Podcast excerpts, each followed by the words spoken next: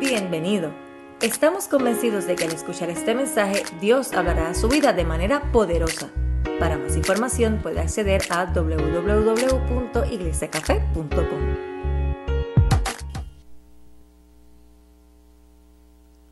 Luego de eso, por favor, tomen asiento por acá arriba, por favor. Come on. Up.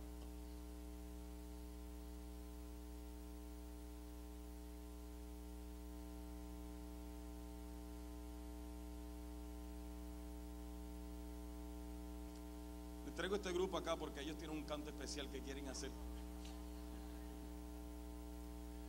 No, eh, eh, eh, quiero, quiero explicarles qué, estamos, qué está pasando en nuestra congregación y qué va a estar pasando en estos próximos en estos próximos meses. Como ustedes saben, Jorge y Columba han sido los directores de Café Kids y ministros de Café Kids por los últimos nueve años. Por los últimos nueve años ellos están, han estado trabajando en el ministerio de Café Kids, eh, eh, pero el Señor nos ha llevado a, a una transición donde Jorge Columba, comenzando, eh, bueno, comenzando ya en realidad, ellos se van a, a estar moviendo el ministerio de diáconos y, y el ministerio de diáconos va a ser uno de los ministerios que más importantes van a ser dentro de nuestra congregación y eso se los vamos a explicar después. Y ellos, eh, por su fidelidad y por el trabajo que ellos han estado haciendo, quítale un poquito el eco, Cris, y vale un poquito acá.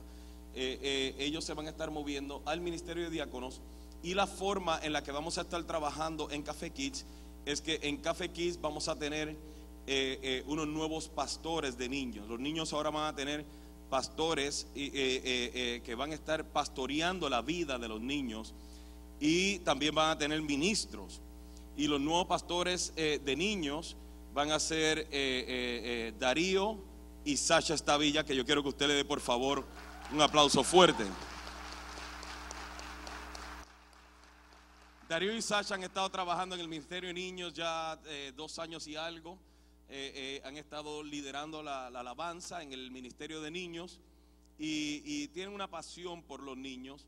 Y, y Kids va a seguir trabajando eh, eh, más o menos de la misma manera, y digo más o menos de la misma manera porque también eh, Arnulfo y Carmen Gracia van a estar tomando la posición de Jorge y Columba como ministros y directores de niños y Lisa va a seguir haciendo todo el trabajo que ellos se supone que hagan.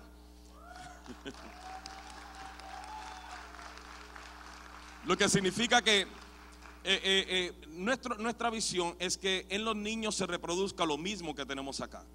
Eh, inclusive uno de nuestros sueños es ver que ya no tengamos maestros de niños, sino mentores de niños. Porque los niños también necesitan ser mentoreados. Y para allá es donde vamos a estar trabajando. Queremos crear espacios donde los niños puedan servir y todo lo demás. Y que ellos pasen el mismo proceso que nosotros tenemos acá como iglesia. Y quería aclararlo porque, o sea, después de nueve años de estar sirviendo en un ministerio, eh, pues la gente siempre se pregunta qué pasó, qué hicieron. Pues hicieron un montón de cosas, pero no por eso que lo estamos moviendo. No se crean, no se crean.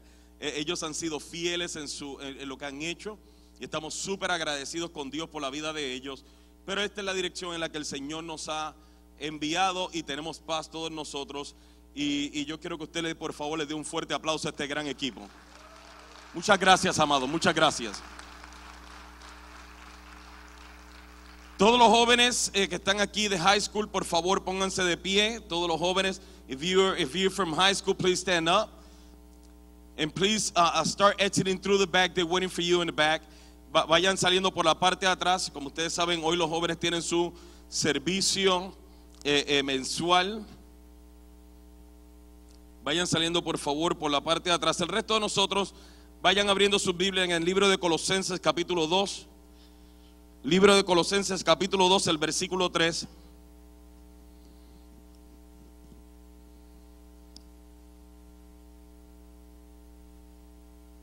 Hoy estamos de fiesta porque hoy nuestro líder de alabanza y nuestra líder de danza se casan. Aleluya. Yo creo que cuando cantábamos aleluya, Alex era el más que estaba cantando. Aleluya. Estaba inspirado y danzando y todo. pero qué bendición, o sea, qué, qué bendición que, que- que- que- estos dos líderes, eh, líderes solteros, han decidido unir su- su- su- sus vidas. Para mí eso es una, eh, para mí eso es una bendición impresionante. Libro de Filipe, eh, perdón, Colosenses capítulo 2, el versículo 3, tenemos varias cosas que discutir y este posiblemente sea, no, no estoy diciendo uno de los mensajes más importantes, pero es bien importante el contenido de lo que el Espíritu Santo va a estar hablándonos en este día.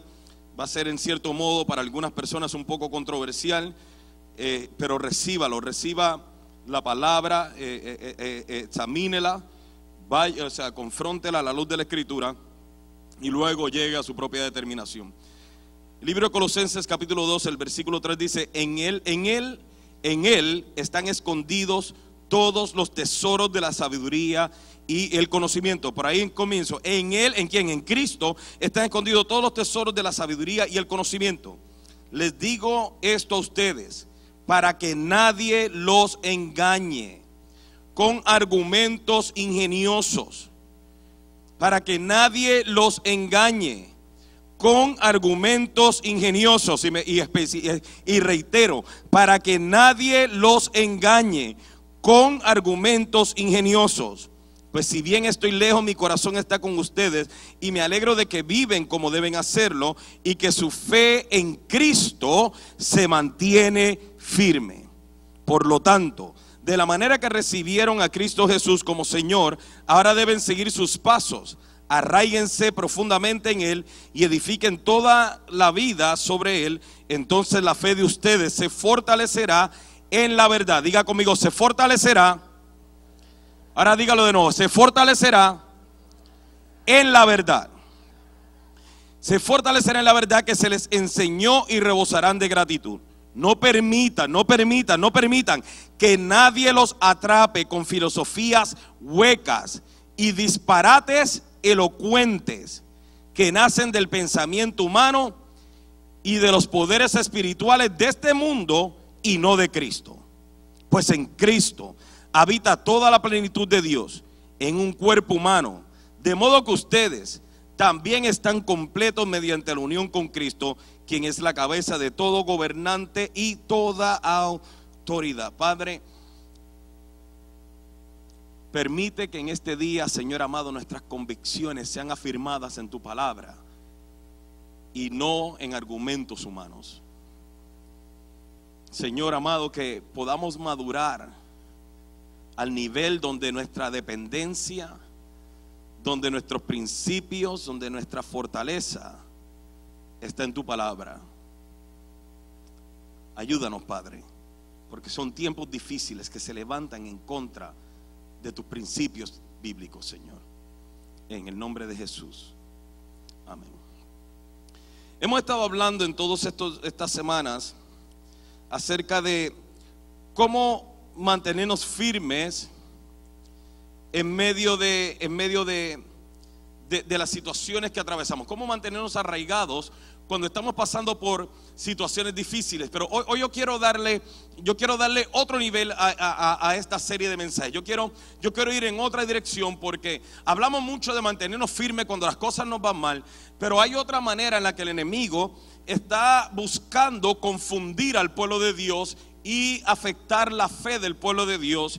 Y son los argumentos sociales que vienen de manera tan sutil que vienen a persuadir al hombre y a la mujer de Dios de permanecer firme en sus convicciones en la escritura. Eh, eh, Esto, esto es sumamente importante porque esto es mucho más peligroso que lo que eh, los problemas que nosotros nos buscamos en la vida. Nosotros podemos venir y buscarnos problemas en la vida y cuando se acaba el problema, nuestra fe vuelve y se afirma. Pero el asunto es de que cuando somos convencidos de manera sutil de dejar de establecer nuestra fe total en la palabra y comenzamos a creer los argumentos humanos que van en contra de la escritura, eso lo que hace es que crea una base, un principio por el cual nosotros luego se nos hace difícil salir. El problema de la sutileza de los argumentos sociales que tenemos hoy es que parecen inofensivos. Y como parecen inofensivos, muchos creyentes eh, se acostumbran a ellos y algunos otros son confundidos, estableciendo los sentimientos como la verdad. Y no la verdad que Dios estableció en la palabra. Y, y el problema es de que cuando comenzamos a argumentar y a decir, yo sé lo que la Biblia dice, pero la verdad del caso que el argumento que se está presentando parece justo. El problema con eso es de que estamos diciendo, yo tengo la verdad, la sociedad tiene la verdad, el gobierno tiene la verdad, la gente tiene la verdad, pero Dios, el creador del universo, Él no tiene la verdad. En algo Él se confundió. Y, esto es bien, bien, bien importante. Los argumentos que la sociedad nos presenta pueden llegar a ser tan intensos y cargados de manipulación que si no tenemos cuidado arrinconan nuestra fe y pervierten nuestros principios. Y, mire, no se sorprenda porque el mismo Pilato en Juan 18, el mismo Pilato estaba delante del Señor, él estaba con el Señor, en un mismo cuarto con el Señor, y, y, y le dice a Cristo, con que tú entonces tú eres rey. ¿Y cuál es la contestación que el Señor le da? Le dice, tú dices que soy un rey. En realidad yo nací y vine al mundo para dar testimonio de la verdad. Todos los que aman la verdad reconocen que lo que digo es cierto. De que está hablando ahora Cristo, está hablando de la verdad. Pero Pilato queda tan impactado que en el versículo 38, él queda tan impactado de estar delante del Señor, él queda tan impactado de estar delante del rey, que en el versículo 38, él viene y dice, ¿qué es la verdad? Pon el versículo 38, Cris. Dice, ¿qué es la verdad? Preguntó Pilato. Fíjense en eso, déjalo ahí. ¿Qué es la verdad? Él queda tan impactado no solamente con el argumento de Jesús, sino él queda tan impactado con quién es Jesús, queda tan impactado con la majestad de Jesús, que él viene y le pregunta a Jesús, dime, dime, revélame, ¿qué es la verdad? ¿Y qué termina sucediendo? Que Pilato luego de esta conversación nos dice, entonces salió de nuevo a donde estaba el pueblo y dijo, este hombre no es culpable de ningún delito. En otras palabras, él tuvo la verdad delante de él. Él le pregunta a Jesús, ¿qué es la verdad? Y luego de la conversación con Jesús, él sale y le dice a la gente, yo no encuentro ningún delito en él. Comienza a tratar de persuadir a la gente de que ellos creyeran la verdad que él había escuchado. Pero ¿qué terminó sucediendo? Ya lo puedes quitar, Cris. ¿Qué terminó sucediendo? Que ahora la gente lo persuade la gente establece un argumento el cual Pilato fue arrinconado en una esquina y le dijeron, no, crucifícale, crucifícale, tú tienes que hacerlo, tú tienes que crucificarlo. Y ahora Pilato, que le había sido revelada la verdad, ahora dejó, aunque conoció la verdad, estuvo delante de la verdad, él ahora vino y fue arrinconado. Al punto tal donde él vino y dijo, pues ni modo, me lavo las manos, pero el problema es que aunque se lavó las manos, no pudo lavar su alma.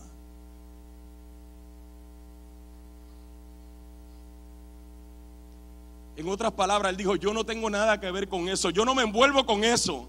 Son ustedes, ese es el problema de ustedes. Y muchos cristianos cuando se ven de acuerdo, cuando se ven confrontados con los argumentos sociales de este tiempo, ellos dicen, no, mientras yo esté en mi iglesia el domingo y mientras encerrado en mi iglesia no se den estos problemas, conmigo no hay problema. Eso no es mi problema. El problema es que tenemos una generación que viene detrás de nosotros, que si usted y yo no tenemos un principio claro, firme y sólido en la palabra de Dios, entonces ellos tampoco sabrán qué es la verdad.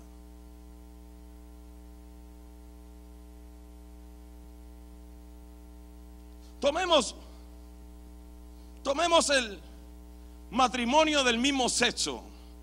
Yo sé, pastor, no hable de eso, por favor. No, sí, hay que hablar de eso. Claro que tenemos que hablar de eso. ¿Cómo que no?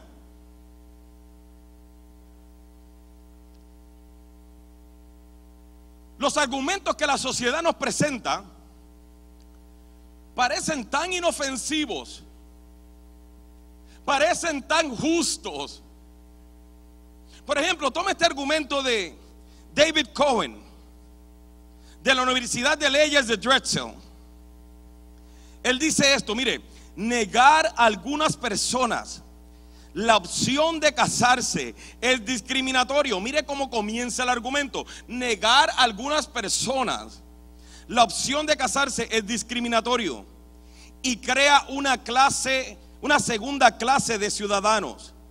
Esta discriminación solo sirve para herir, para discriminar, privar a parejas del mismo sexo y a sus familias de igual dignidad, etiquetar y tratarlos como ciudadanos de segunda clase y considerarlos indignos de participar en una de las instituciones fundamentales de nuestra sociedad. Christine Gergori dijo, a lo largo de nuestra historia. Hemos luchado contra la discriminación. Nos hemos unido para reconocer la igualdad de las minorías raciales, las mujeres, las personas con discapacidad, los inmigrantes. La legalización del matrimonio gay es lo correcto y es el momento. Ahora, nosotros nos escandalizamos porque lo escuchamos acá. O sea, nosotros decimos, no, no, no, estamos bien, porque estamos aquí. Porque estamos en un lugar seguro, en donde no seremos juzgados o criticados por nuestra posición. Y es fácil mantenerse firme cuando todas las personas que te rodean piensan igual que tú.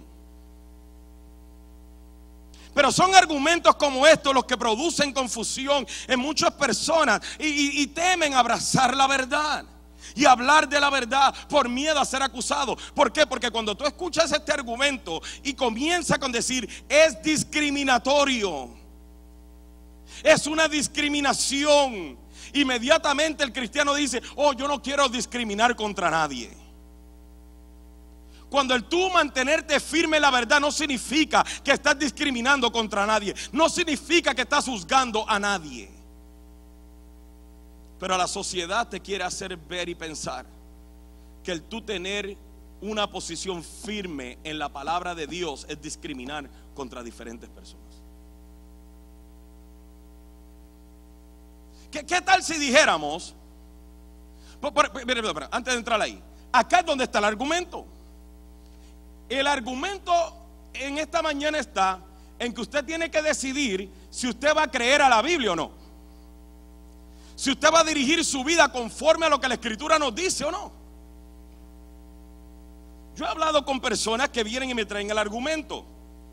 Y yo les digo, todo depende, o sea, yo, yo, voy a argumentar contigo, yo voy a tocar ese punto, pero antes de yo tocar ese punto contigo, yo quiero hacerte una pregunta.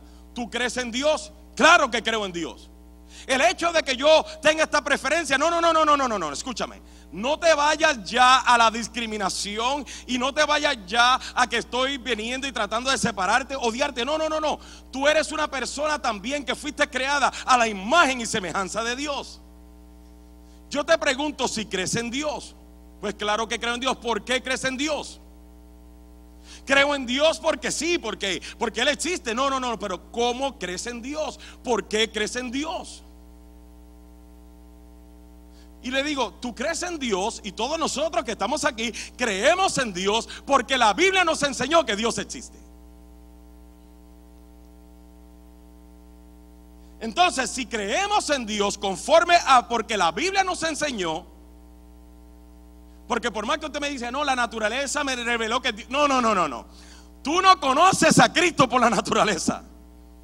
Yo he estado en el Amazonas donde la gente no cree en Dios porque nunca han tenido la escritura.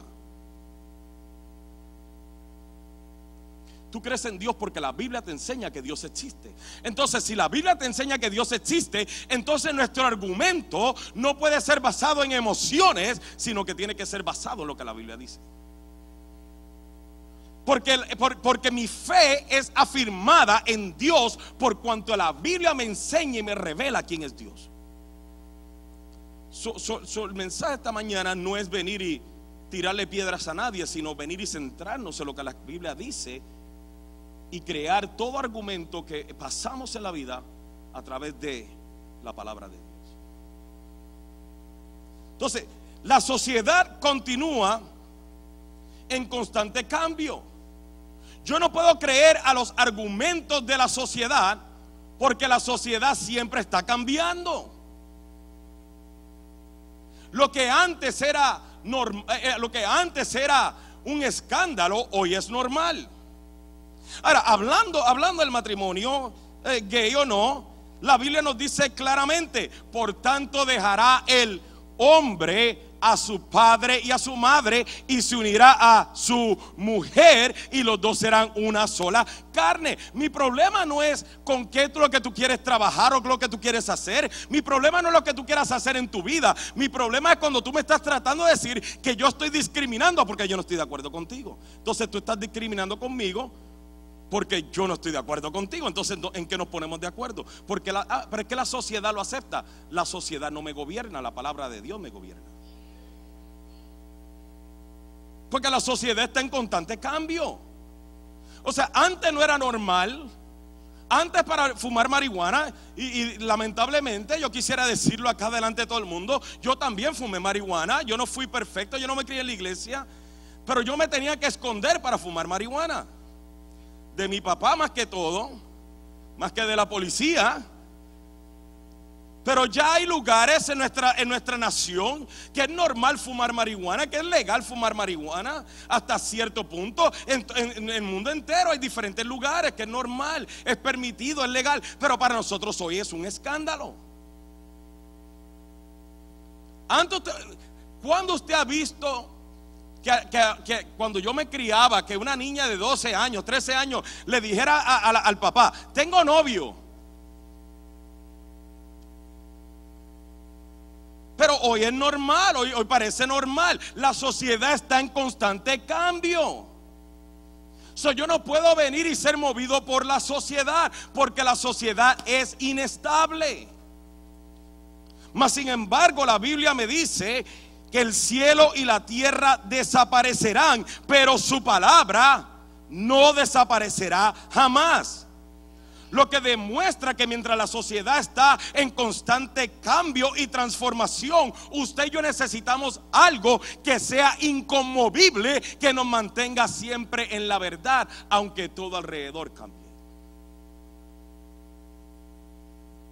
Si nuestra verdad es la palabra de Dios, no significa que juzgamos, pero significa que nos mantenemos firmes en ella. ¿Qué me dice del aborto?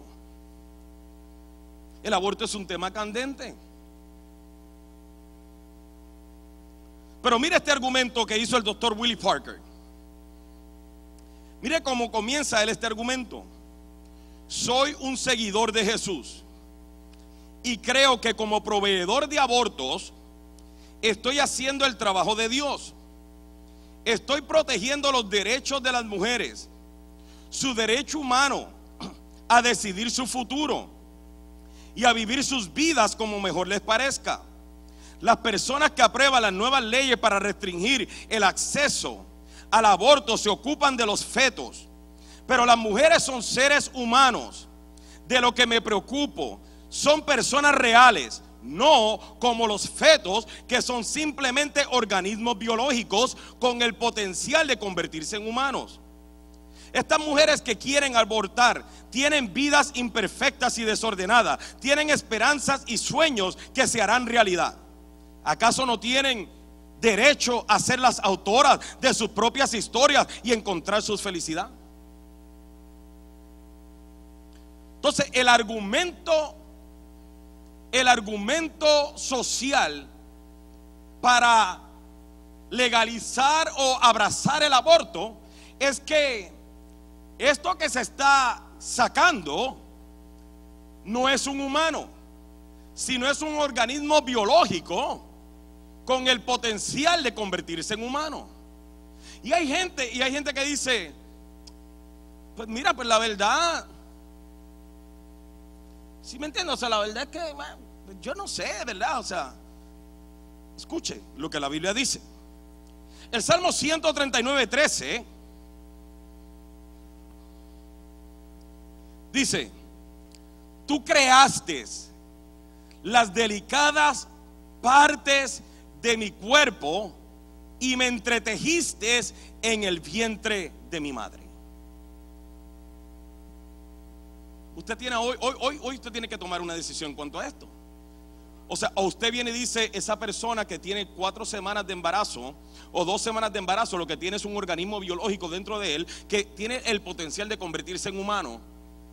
Usted puede venir y creer lo que de la Biblia dice, que mientras eso tiene dos semanas, dos días, un día metido en el vientre de una madre, Dios está creando y entretejiendo cada parte de forma perfecta para que esto venga y nazca, que ya tiene vida por cuanto la vida viene por el soplo de Dios y la vida no viene porque dos hombres simplemente se juntaron, sino porque Dios habló vida a la matriz y a los lomos de ese padre.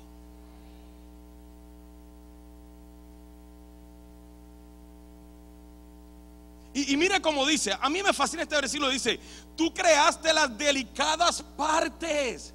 Lo que significa que sí, o sea, no se ve todavía el cuerpo, digo, no se ve las piernas y, las manos desarrolladas, pero es porque Dios está creando las delicadas partes. Y cuando ahora venimos y viene un doctor y se ergue con el derecho de ser Dios y decir, aunque tú hayas mandado vida al vientre de esta madre, yo lo saco y lo mato.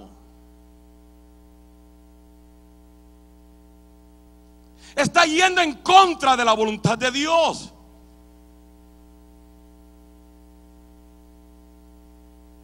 Yo, sé que esto es duro de, absorber, yo sé que es duro. Yo sé que este no es el tipo de mensaje que usted le va a decir a sus amigos que escuchan Facebook. Pero alguien tiene que decir la verdad.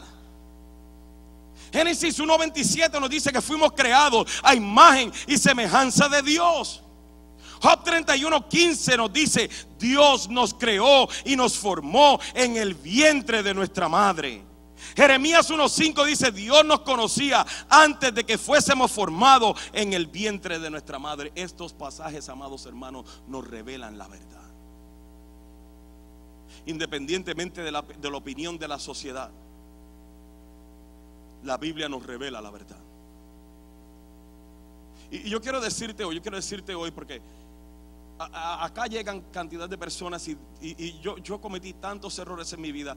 Y si usted en algún momento dado, usted se hizo un aborto, no es una, no, es una, no es una acusación, no es una condenación contra usted, porque Cristo nos perdona de todos nuestros pecados. Fuimos lavados por la sangre del Cordero y Él perdona todos nuestros pecados. Pero como cristianos, nosotros tenemos que tener un argumento sólido y real en la verdad. Para que la próxima vez que alguien le llegue y le diga, es que no sé, es que siento hacerme un aborto, tú le puedas venir y decir, no, no, no, no, escúchame, si estás embarazada es porque Dios está creando las delicadas partes internas del cuerpo de esa criatura que tienes ahí. Y si te dice, yo no quiero tu amistad, pues ni modo, pero le dijo la verdad. Manténgase firme siempre en la verdad. Nosotros tenemos que decidir a quién vamos a creer. Porque aquí es donde aquí es donde se pone difícil la cosa. Porque la sociedad se ha corrompido a tal punto que nos arrinconan a, que si no estamos de acuerdo con ellos, si no estamos de acuerdo con la sociedad, entonces es que odiamos. Es que los cristianos odian, los cristianos juzgan, los cristianos critican simplemente porque no estamos de acuerdo con.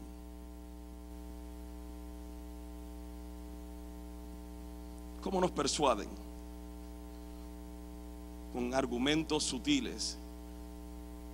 Si no piensas como yo pienso es porque el amor de Dios no está en ti. ¿Quién eres tú para juzgarme? Tú odias. Es más, nos dicen, es que yo no te juzgo a ti por buscar a Dios. Ah, verdad, yo, perdóname, yo no sabía que podía juzgarme por eso. O que tenías el derecho de... Y, y escúcheme, por favor, escúcheme. Esto no se trata de nosotros sentirnos superiores y venir y de sentirnos de que, oh, no, es que aquellos que están allá y aquellos que están allá. No, no, no. No se trata de eso, no se trata de condenar, no se trata de... Es más, si usted condena, si usted condena, si usted juzga al pecador, es porque usted no ha conocido la gracia de Dios. Porque la gracia de Dios nos revela que usted y yo somos igual de pecadores, simplemente que Dios ha tenido misericordia con nosotros. Es todo lo que nos revela la gracia, la gracia de Dios. Entonces, no se trata de que odiamos a nadie, sino todo lo contrario, se, se trata de que amamos de que primeramente amamos a Dios sobre todas las cosas. Amamos y creemos en la palabra de Dios y buscamos ser moldeados por ella. Y amamos al prójimo al punto tal de que le queremos revelar quién es Cristo para que se arrepientan de sus pecados y tengan vida eterna juntamente con nosotros.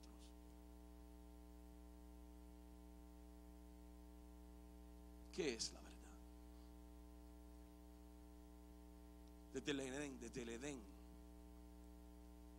Todo lo que diablo ha hecho es presentar argumentos sutiles que parecen inofensivos para persuadirnos de disfrutar la majestad y la gloria de Dios. Desde el Edén estaban disfrutando en el Edén Adán y Eva. Y la serpiente salió y vino con un argumento sutil que parecía inofensivo. Con que Dios os ha dicho que no debes comer de este árbol. Un argumento sutil. ¿Y qué fue lo que ella dijo? Dijo que ni lo tocáramos ni comiéramos de él. Es que Dios sabe. Aquí viene el argumento sutil social de ese tiempo en el Edén. Es que Dios sabe que si comes de Él vas a ser igual a Él. Hay algo que Dios te está limitando, de algo Dios te está previniendo. ¿Cuál fue el argumento que hizo David Cohen? Ustedes ¿Por qué discriminan? ¿Por qué limitan a estas personas? ¿Cuál fue el, argumento del doctor? En, cuestión del aborto, porque ustedes no entienden que estas pobres mujeres necesitan ellas vivir felices y que una criatura viene a arruinarles la vida.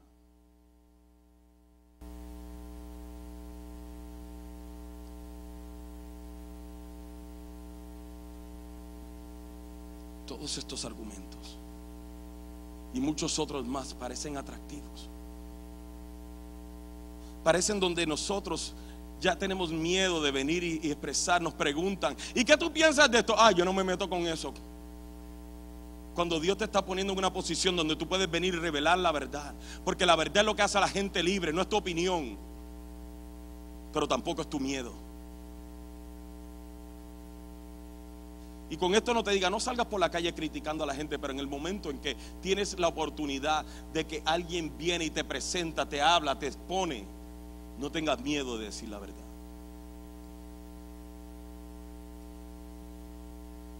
Argumentos, hay argumentos más sencillos que argumentos sociales sencillos dentro de la iglesia. Ya estos son dentro de la iglesia. Preocúpate por ti. Tú no tienes por qué servir al Señor. Tú eres dueño de tu vida. Tú eres dueño de tu dinero. Tú no tienes que someterte a nadie. Argumentos sociales que todos van en contra de la palabra de Dios, pero nosotros como cristianos hemos aprendido a abrazarlos. ¿Está enojado ya? Vaya Segunda Reyes 18 que ya nos vamos. Segunda Reyes 18. Vamos a ver cómo Ezequías luchó contra los argumentos sociales de su tiempo.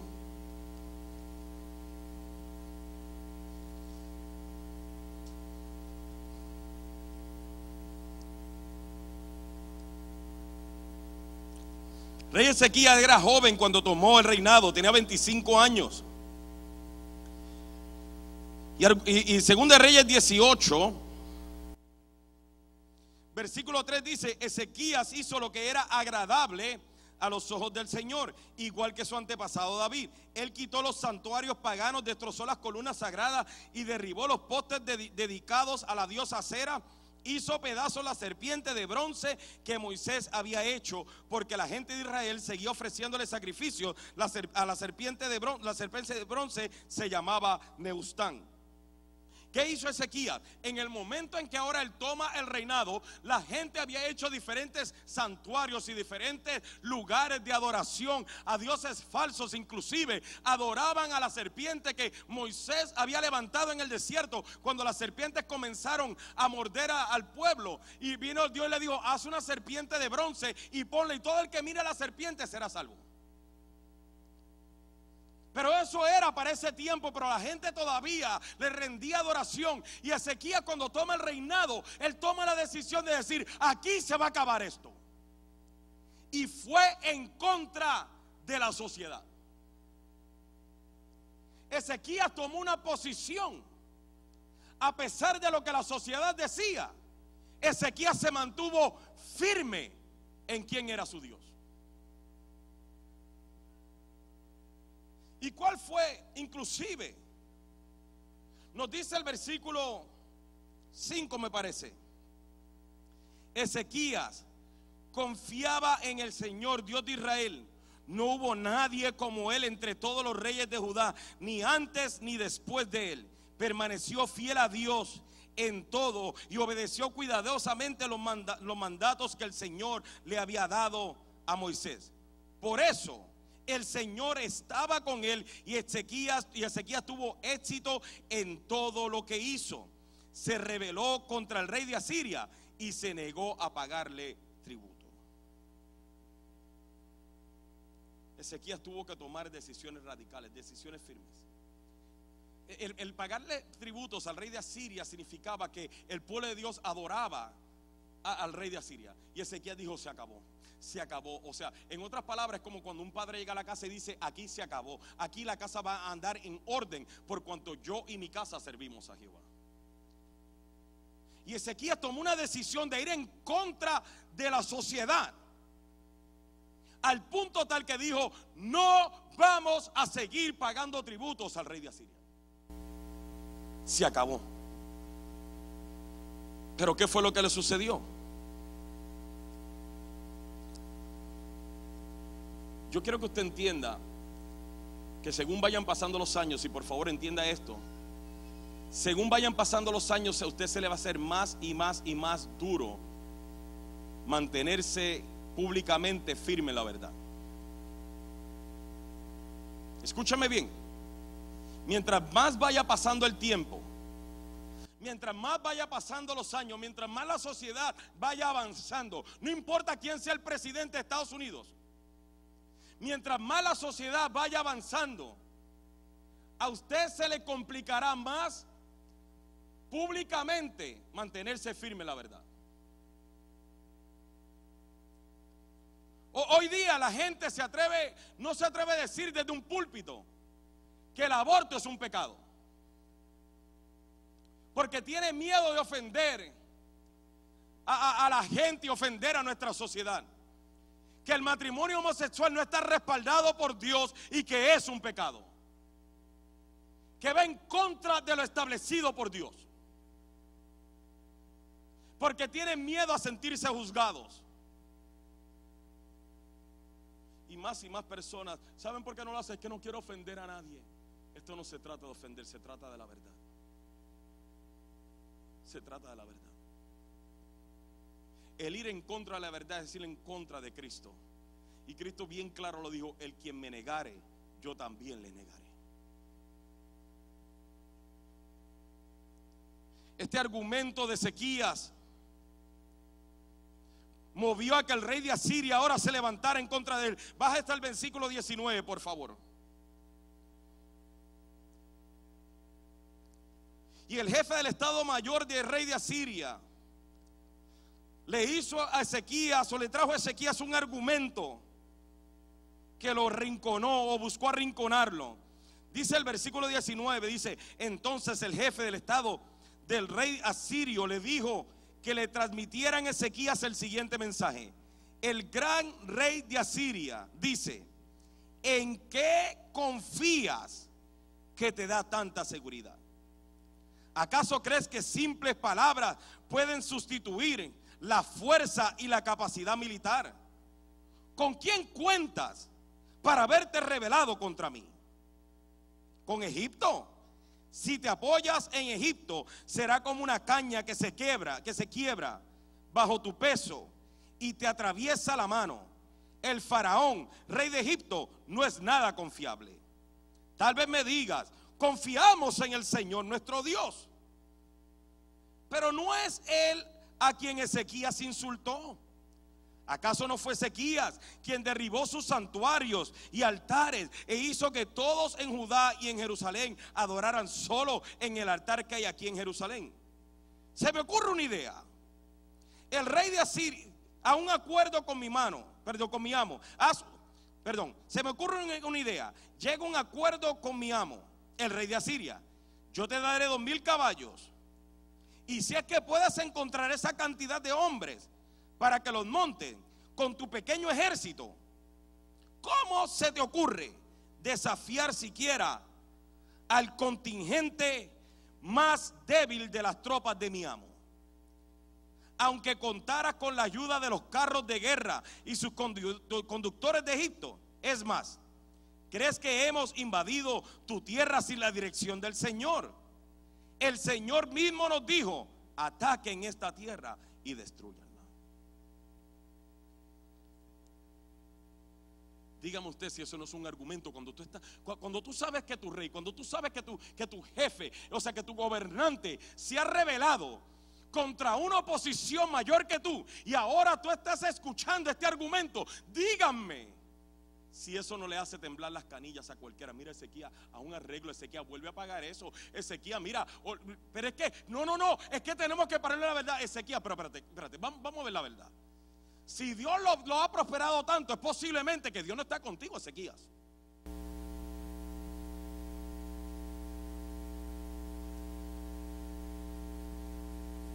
Esto llegó a tal punto que más adelante, en el versículo 20, no voy a tener el tiempo para leer todo esto.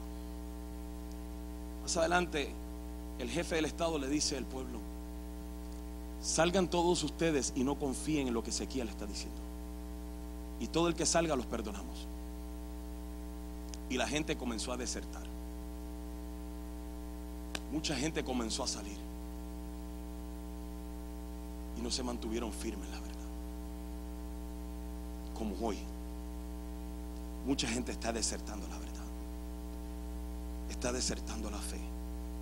Y tiene miedo de mantenerse firme la verdad aquellos porque perdían la vida, hoy porque socialmente somos acusados, porque estamos tan dependientes de nuestra sociedad, que ahora tenemos la plataforma social que es la que nos da nuestro estatus de importancia. Inclusive, déjeme llevarlo al versículo 27 para que usted vea cómo sigue este argumento. Mm en el versículo 26, dice, entonces tanto Eliaquín, hijo de Ilcías, como Sebna y Joá le dieron al jefe del Estado Mayor, por favor, háblanos en arameo, porque lo entendemos bien. No hables en hebreo porque oirá la gente que está sobre la muralla. En otras palabras está diciendo, por favor, por favor, que nadie se entere. háblanos en arameo. ¿Y qué fue lo que hizo el jefe del Estado Mayor? Versículo 27. Pero el jefe del Estado Mayor de Senarquerib respondió, ¿ustedes creen que mi amo les envió este mensaje solo a ustedes y a su amo? Él quiere que todos los habitantes lo oigan, porque cuando sitiemos esta ciudad, ellos sufrirán junto con ustedes tendrán tanta hambre y tanta sed que comerán su propio excremento y beberán su propia orina. Después el jefe del Estado Mayor se puso de pie y le gritó en hebreo a la gente que estaba sobre la muralla, escuchen este mensaje del gran rey de Asiria. El rey dice lo siguiente, no dejen que Sequía los engañe, él jamás podrá librarlos de mi poder.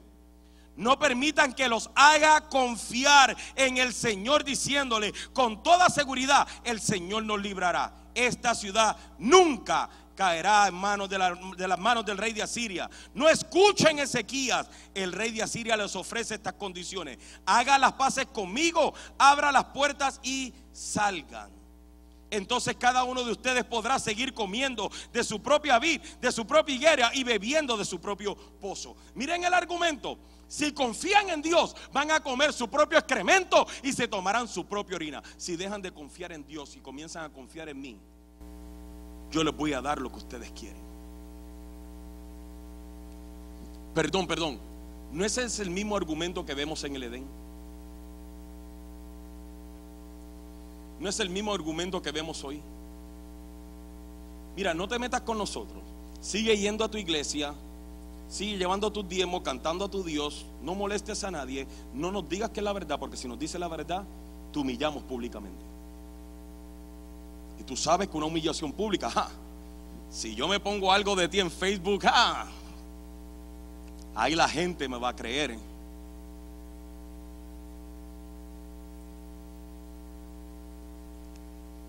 Y yo te pregunto hoy, si tú crees en la verdad y si estás dispuesto a morir por la verdad.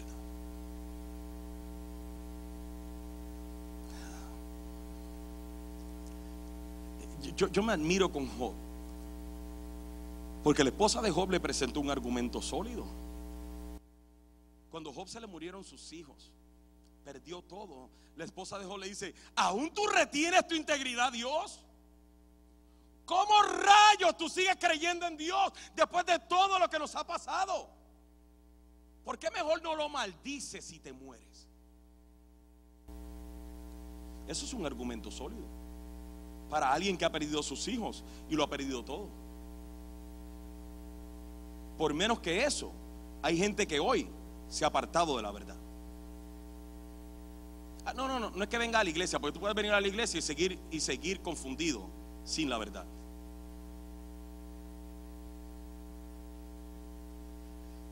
¿Qué hacemos?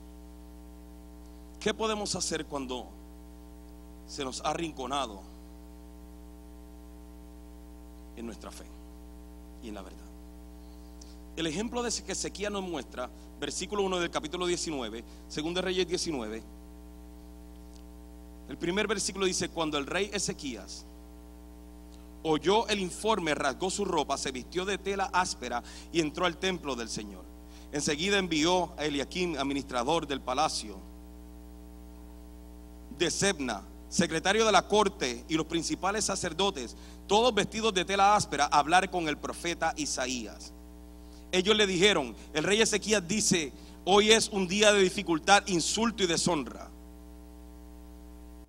Es como cuando el niño está a punto de nacer, pero la madre no tiene fuerza para dar a luz.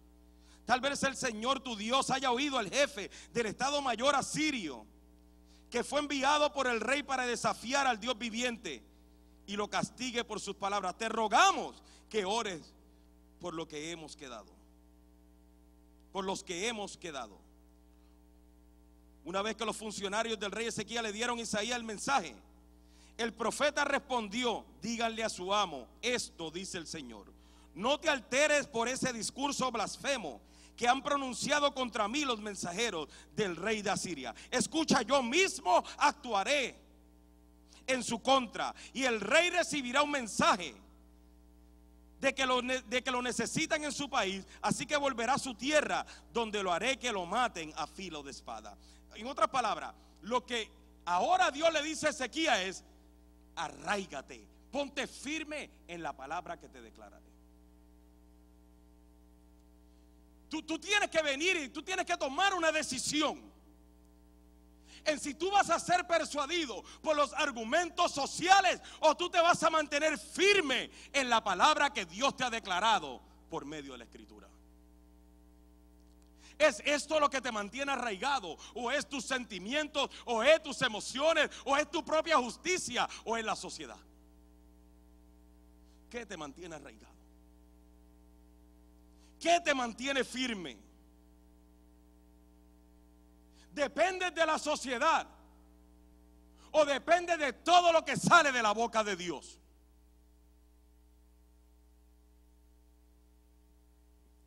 Son estos momentos, o sea, que nosotros no podemos dejar de confiar en la palabra de Dios.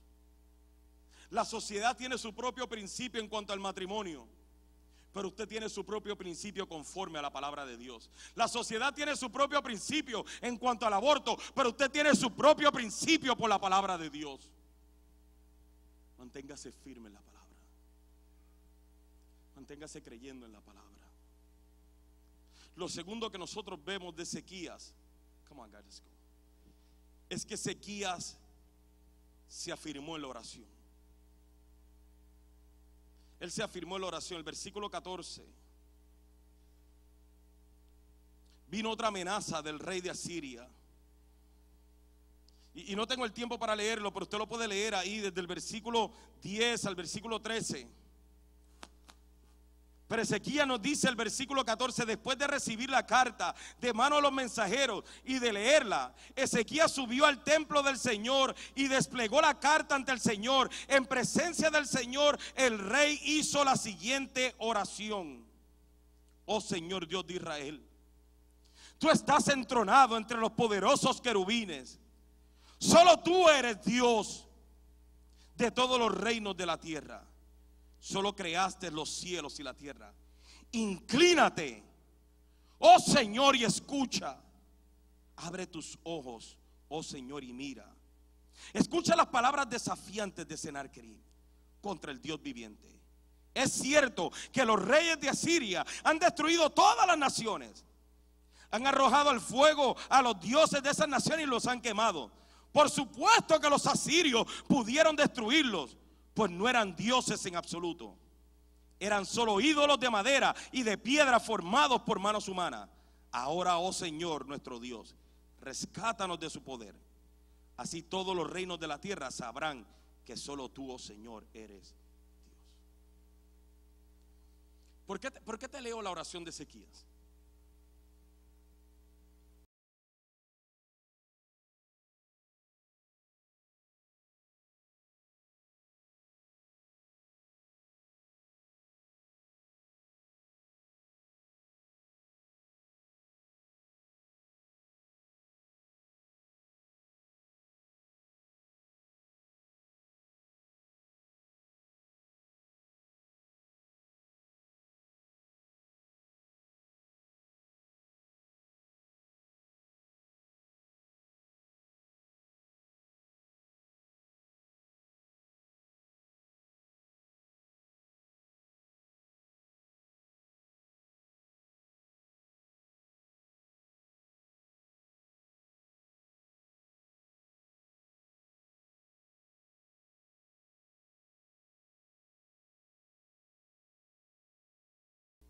Y fíjense la oración de Ezequías ahora como es.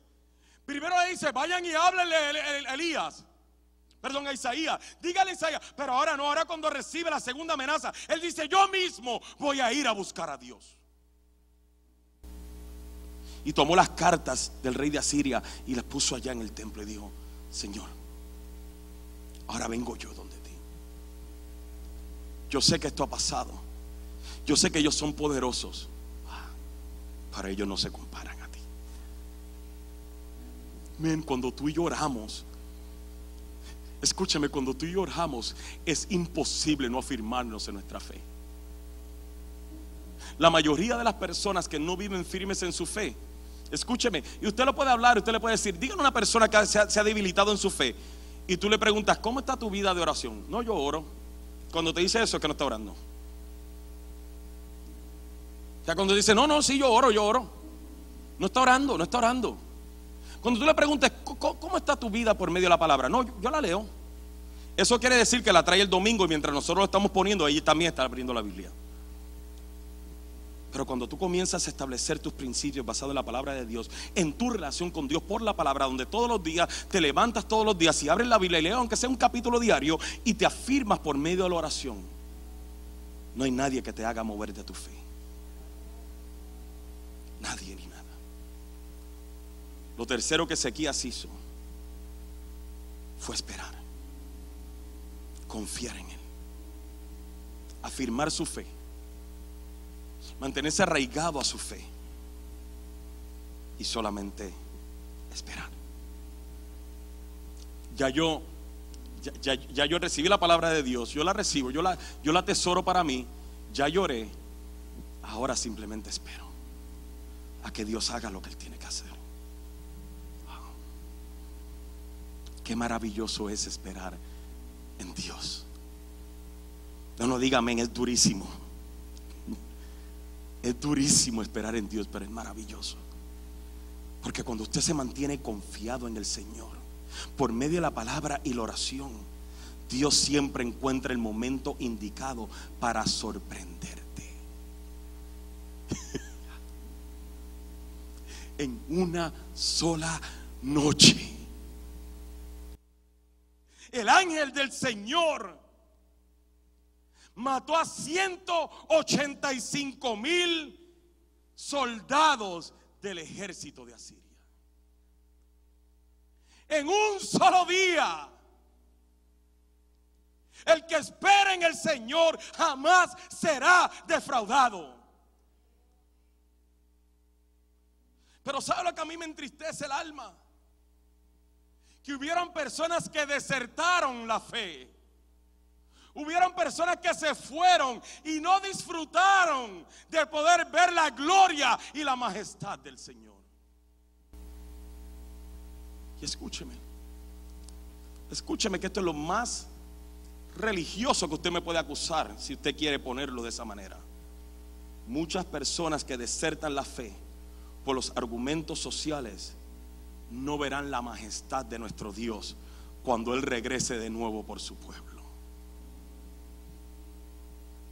Esto no es un relajo. Esto que está pasando hoy en nuestra sociedad no es un chiste, es una prueba de fe.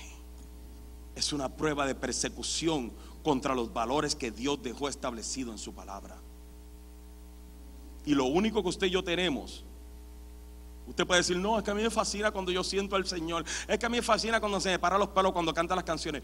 Escúcheme, lo único que usted y yo tenemos es la palabra de Dios.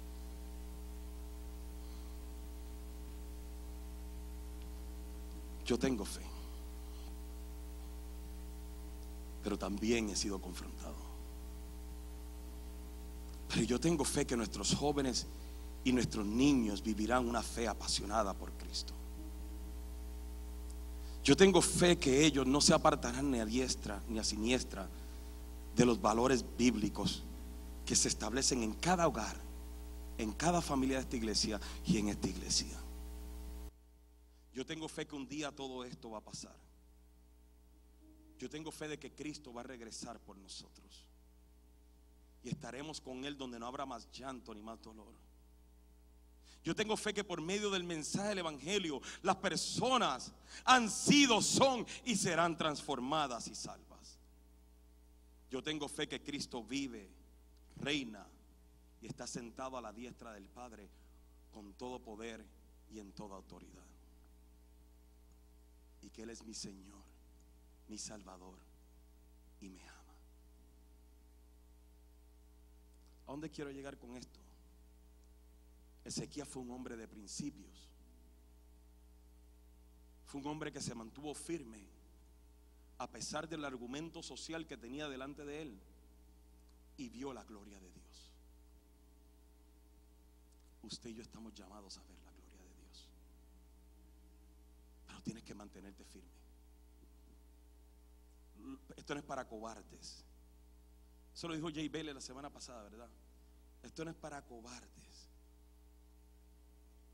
Y yo creo que él también fue el que dijo, usted y yo no tenemos el derecho para negar este evangelio cuando hubo gente que murió por él.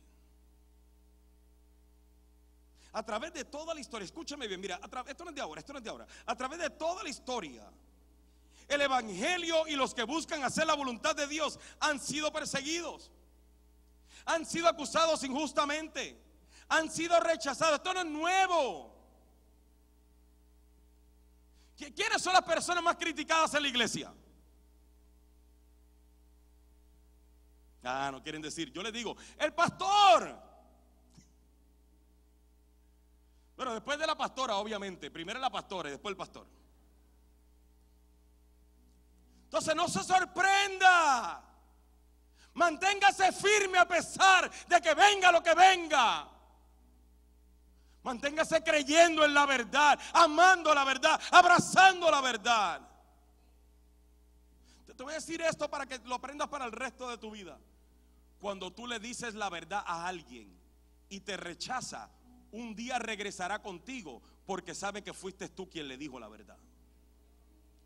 La gente generalmente no quiere escuchar la verdad. Y cuando le dice la verdad, se enojan, ya te descartan, te desechan. Pero un día cuando la vida trata con ellos, ellos regresan al lugar a donde se le dijo la verdad. Por eso mantente firme en la verdad. Mantente firme en tus principios. Mantente firme en tus valores. Aunque seas perseguido. Es más, cuando Caín mató a Abel, porque su celo lo cegó y no quiso que Abel amara a Dios de la manera en que él lo amaba. Aún Abel después de estar muerto, su sangre clamaba a Dios. No pudo detener la verdad. Por más que aunque Caín lo mató, no detuvo la verdad. Cuando los egipcios trataron de oprimir a los israelitas para limitarlos, ellos se multiplicaban. Cuando José fue vendido como esclavo, solo fue el proceso para llevarlo a su destino. Cuando los egipcios persiguieron a los israelitas en el desierto, fueron ahogados en el mar rojo. Cuando los de Jericó confiaron en sus murallas, que eran impenetrables, los hijos de Dios gritando las derrumbaron. Cuando los filisteos se levantaron contra los israelitas, un, poderoso gigante los amedrentaba. Un pequeño joven con una onda lo derribó. Cuando 800 150 profetas falsos se levantaron para perturbar la adoración del pueblo de Dios. Un profeta los venció y los degolló. Cuando el diablo pensaba que prevalecería traicionando, golpeando, azotando y humillando a Cristo y clavándole la cruz, de ahí él se levantó y él resucitó. Porque la voluntad de Dios siempre, siempre se cumplirá cuando somos fieles. Siempre se cumplirá. A través de la historia vemos la persecución, pero dentro de la persecución, a través de la historia, siempre vemos la victoria del Señor. Pero tienes que mantenerte en la verdad. Tienes que permanecer firme en la verdad. Parece que Colosenses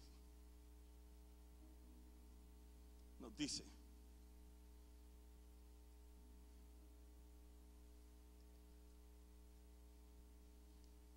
ahí, capítulo 2.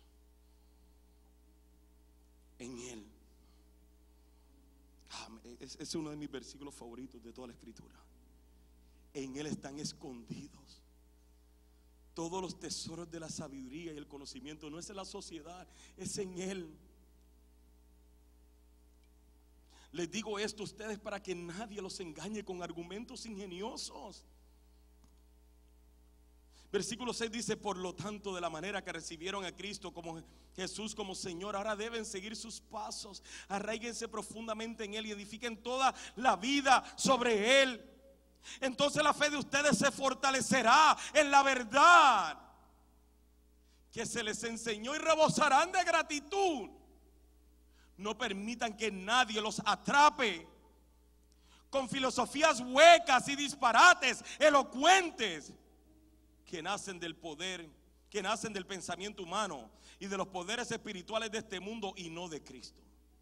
Pues es en Cristo que habita toda la plenitud de Dios en un cuerpo humano, de modo que ustedes también están completos mediante la unión con Cristo, quien es la cabeza de todo gobernante y toda autoridad. No te dejes llevar por argumentos sociales y filosofías huecas que van en contra de la palabra de Dios. Mantente firme en la verdad. Madura. Y estés dispuesto a atravesar el dolor y el sufrimiento que tengas que atravesar porque vale la pena sufrir por Cristo. Porque cuando sufrimos con Él, también reinaremos con Él. Ponte de pie, por favor. Así como ha sido de bendición para ti, te exhortamos a que puedas bendecir la vida de otro. Recuerda, existimos para ser discípulos y hacemos discípulos para hacer la diferencia. Si deseas saber más acerca de Iglesia Café o dar alguna donación, puedes hacerlo a través de nuestra página de internet a www.iglesiacafé.com.